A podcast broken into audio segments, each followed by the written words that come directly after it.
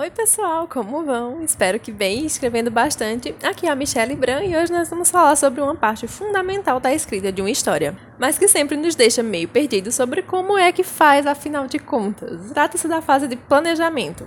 E mais especificamente, vamos falar de como eu planejo as minhas histórias. Esse é mais um dos posts do meu blog que eu resolvi transformar em áudio, mas como muita água já rolou debaixo dessa ponte, eu já estou usando outro método, então eu vou falar de todos eles aqui né, do que eu usei no passado, do que eu estou usando agora para a maioria das histórias, e um terceiro que eu comecei a usar bem recentemente para uma história específica. Como eu disse há pouco, né, eu vejo muitas pessoas com dúvidas sobre o planejamento de histórias, a gente querendo saber como é que faz, por que, que parece tão difícil, qual é o melhor método, se realmente faz diferença na qualidade final da história. E bem, eu acredito que planejar pareça tão complicado porque não existe uma única maneira, né? não tem um único método, existe uma infinidade deles e é um processo muito particular, né? O que funciona muito bem para uma pessoa pode ser um completo desastre para outra, além de ser muito flexível. Então, o mesmo método ele pode ser usado por pessoas diferentes de formas diferentes. Ou então a gente pode usar dois estilos, eu mesmo faço bastante isso, como vocês verão logo mais. Mas também tem muitas pessoas que preferem métodos mais livres ou até escrever sem plot por completo.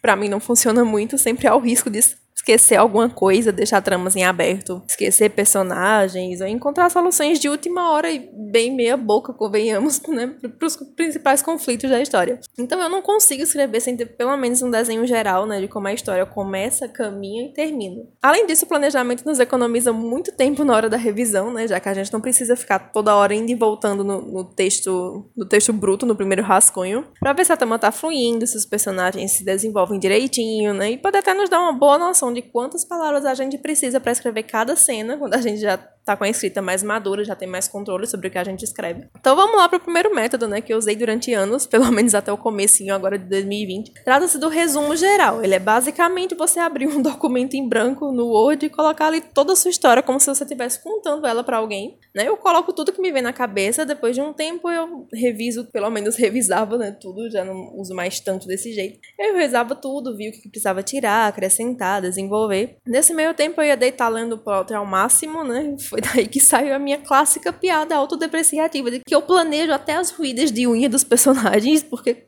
para mim, pelo menos, quanto mais tramas e personagens envolvidos, mais eu sinto a necessidade de colocar exatamente o que eles vão dizer uns pros outros, como é que eles agem, que descobertas que eles vão fazer e como, enfim. Essa fase também inclui a inserção de notas, né, que eu uso o recurso de comentários do Word para marcar o que ainda precisa pesquisar, se alguma determinada informação vai ficar só com o personagem, só com o leitor, com ambos ou com nenhum dos dois, os dois irem descobrindo ao longo da história. E também se tem alguma coisa que parece um pouco estranha, que eu vou precisar dar um pouco mais de atenção para resolver depois. E também vou organizando as fichas de personagem eu começo com os dados mais básicos, né? Nome, idade, família, onde mora, no que trabalha, essas coisas. Depois eu vou passando para aparência física, peso, altura, cor de cabelo, de olho, de pele. Além daqueles detalhes que podem fazer alguma diferença na história, tatuagens, piercings, manchas de, de nascença, marcas de nascença, né? cicatrizes, enfim. Até estilo de roupa, sapato, acessório, eu menciono quando faz alguma diferença para a história também. E por fim, eu deixo para o final a parte mais importante, né? Que é quem é esse personagem, o que é que ele pensa do do mundo, de si, dos outros, como é que ele encara as dificuldades e as coisas boas que acontecem com ele, do que é que ele tem medo, o que é que motiva, qual é o seu principal objetivo, como ele se relaciona com família, com amigos, com colegas de sala, seja na escola, seja na faculdade, ou colegas de trabalho mesmo, e também com interesse romântico, se for o caso. E entre, entre muitas outras, essas são só as mais importantes que eu anotei aqui. E algumas fichas acabam sendo mais detalhadas, né, dependendo da importância do personagem. Os protagonistas normalmente têm as mais longas, as mais extensas, e os secundários é um pouquinho mais resumido. A dos acessórios, né, que são aqueles personagens que aparecem pouquíssimas vezes, só com alguma função bem pontual na história. Passar um resuminho rápido, assim, de, de como ele é, para ter alguma, alguma informação e que função exatamente ele vai exercer na história.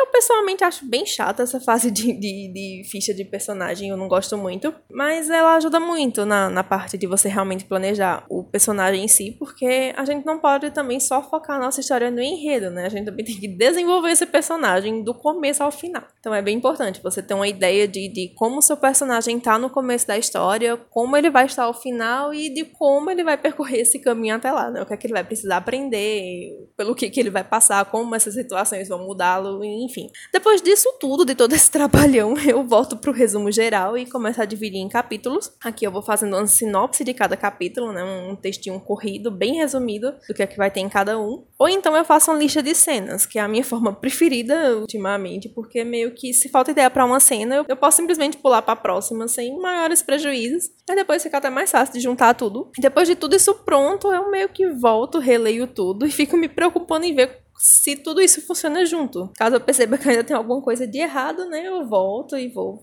faço alguma pesquisa, se for o caso, ou então reflito melhor, tento encontrar uma, alguma solução mais, mais adequada para determinado conflito, depende. Apesar de tudo isso, de parecer um método muito bem estruturado, com o passar do tempo eu comecei a perceber que tinha alguma coisa faltando, que tinha uma falha meio grave nesse método, né? E tudo porque na fase de resumo geral, lá no começo, eu não estava me preocupando muito direitinho, assim, em dividir o que, que era o começo da história, o que, que era o meio, desenvolvimento e o que, que era o final. E aí eu, né, tô fazendo uma série sobre roteiros agora, né, com diferentes tipos de plot e, e bastante exemplos lá pro blog da Liga dos Betas. Não sei se tem alguém aí que acompanha. E lá eu expliquei, assim, mais detalhadamente sobre todas essas questões de diferentes plots e alguns termos que eu, que eu vou usar aqui. Mais importante para vocês é ter em mente que no começo é onde a gente apresenta o personagem, apresenta também a ambientação, a trama principal, e aí a gente lança o primeiro ponto de virada para começar o meio, que é basicamente onde tudo isso se desenvolve, onde entram os outros personagens, as subtramas.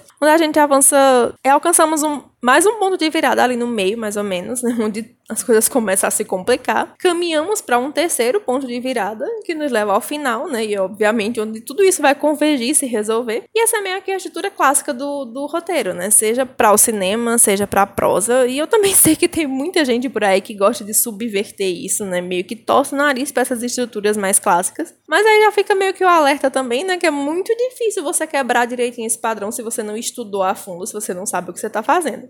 Mas voltando, né? Não, não, vamos falar sobre roteiros em geral hoje. Como eu não delimitava muito bem o que era cada parte, eu acabava não tendo muito controle sobre o ritmo da história. Era o efeito colateral. Eu acabava tendo muitos capítulos seguidos com atenção lá no máximo, que nem eu direito conseguia, assim, relaxar um pouco para escrever, de tão tenso que era o negócio. E tinha outros também que pouco ou nada acontecia de interessante para a história. Que aí, até a minha primeira dificuldade agora, que eu tô tendo para escrever minhas histórias mais antigas, né? Corrigir a forma como a trama avança, para justamente tentar dar uma intercalada nesses momentos mais tensos com outros mais calmos e principalmente fazer com que esses momentos calmos sejam de fato interessantes. É outra dificuldade muito grande que eu tenho. Com isso em mente, eu meio que comecei a organizar essa estrutura, pelo menos nessa fase inicial, de forma mais cinemática mesmo, colocando os pontos de virada a intervalos programado, digamos assim. Que pontos de virada, para quem não conhece, seriam aqueles momentos em que o enredo chega a um momento de muita importância, né? Quando tem algum evento ou, sei lá, alguma descoberta que muda tudo e força esse personagem a tomar uma decisão, a tomar um caminho que traz uma grande mudança para a trama. Para citar um exemplo, a gente pode falar do comecinho lá do Senhor dos Anéis, em que o Frodo tá lá de boas, vivendo seu vidinho no condado, né? Nem aí para nada. E aí, de repente, ele descobre o mágico do tio, né? Que é uma arma perigosa que precisa ser destruída e essa descoberta meio que muda muda toda a história dele e é o pontapé inicial da trama. Vocês vão poder entender isso melhor lá na série, né? Quem for acompanhar lá pelo blog da Liga, eu recomendo que vocês vão, porque tem muito método legal, tem muita coisa que vocês podem usar. Se não usar o método tal qual como ele é, mas pelo menos talvez mesclar com o que você já tem, pode ajudar muito. Pelo menos me ajudou muito fazer essas pesquisas para escrever esses posts. Mas em resumo, tradicionalmente, há pontos de virada nos primeiros 10%, logo após a apresentação dos personagens, e 25%, que é o fim do primeiro ato, 50%, né, que é o meio da história história também geralmente tem um. 75%, que é o fim do segundo ato, e aí a gente tem, tem duas opções. Ou a gente coloca um nos 90%, que é quando a gente tem o clímax e outra jornada de retorno do personagem à normalidade, né, depois de passar por tudo aquilo que ele passou. Ou então a gente pode colocar esse último ponto de virada lá nos 99%, que é quando tem o clímax, e aí depois, né, nesses 99% tem o clímax e pouco depois, logo de, meio que logo depois acaba a história. E qual desses dois caminhos você vai seguir depende muito da sua história, do seu objetivo. Eu pessoalmente prefiro deixar nos 90% para ter todo aquele fechamento bonitinho, arrumadinho da trama mesmo. E eu também tenho um frescurite com múltiplos de 5, até já falei, eu fiz um post lá no meu blog com minhas manias malucas de escritora, essa obviamente foi a que ficou em primeiro lugar, né? Porque nem eu sei de onde é que veio, que eu tenho uma frescurite com múltiplos de 5. Eu normalmente delimito que minhas histórias têm que ter múltiplos de 5, geralmente as mais longas, né, que são as que eu tô escrevendo agora. Ou elas têm que ter 30, ou 35, ou 40 capítulos. Eu não faço ideia do motivo, só sei que né, me dá uma agonia quando termina, tipo, sei lá, 33 capítulos. Ou, não sei, 41. Se tem capítulos grandes, eu dou uma dividida para ficar em um múltiplo de 5, ou corto alguma coisa, tiro, não sei, dou, dou meus pulos para ficar em capítulos no total múltiplo de 5. Aí, nesse caso específico de, vamos supor, 40 capítulos, que acho que é o número total de capítulos da maioria das histórias que eu tô escrevendo agora, a gente pode dizer que nos primeiros 10% daria 4 capítulos. Então, aí eu já sei que o primeiro fato marcante do, do livro, né, da história, precisa acontecer nesse quarto capítulo, que é algo bem surpreendente para dar aquela chacoalhada na trama, tem que acontecer no capítulo 20, e o clímax tem que rolar no capítulo 36 para já daí se encaminhando pro fechamento da história, né, dos 90%. E eu meio que já delimito tudo isso no resumo geral, então é só desenvolver aquele restante daquele todo, aquele processo que eu falei para vocês a partir daí. E meio que depois que eu passei a usar essa metodologia, eu percebi que meus enredos estão ficando mais interessantes, eu não tenho mais essa sensação de que ou tá muito rápido ou tá muito arrastado. E eu espero que vocês pensem o mesmo daqui a uns 5 séculos quando eu começar a postar essas histórias, né? Pelo vídeo não vai ser tão cedo, eu sou extremamente perfeccionista, gente. Nossa. Né? Mas enfim, vamos lá falar do último método, que ele é só uma, uma pequena variação desse segundo, que ele surgiu bem recentemente, quando eu tava planejando Moonlight, que é a saga cujo primeiro livro eu pretendo escrever de fato, de verdade, agora no NaNoWriMo. Eu espero que esse ano saia, dia 30 de novembro eu já esteja alguma coisa pronta, pelo menos a metade dele, né? Vamos ver. E eu meio que comecei a perceber que eu precisava de uma forma mais visual de organizar todas essas informações. Porque nesse esquema de escrever, mesmo com todo esse planejamento, assim, sabendo exatamente que em determinado capítulo vai acontecer tal coisa, eu nem sempre consegui encontrar com facilidade alguma informação que eu tivesse precisando. Tá ali na, escrevendo e eu preciso saber um pouco, assim, do, do que, que acontece no capítulo 30 para poder escrever.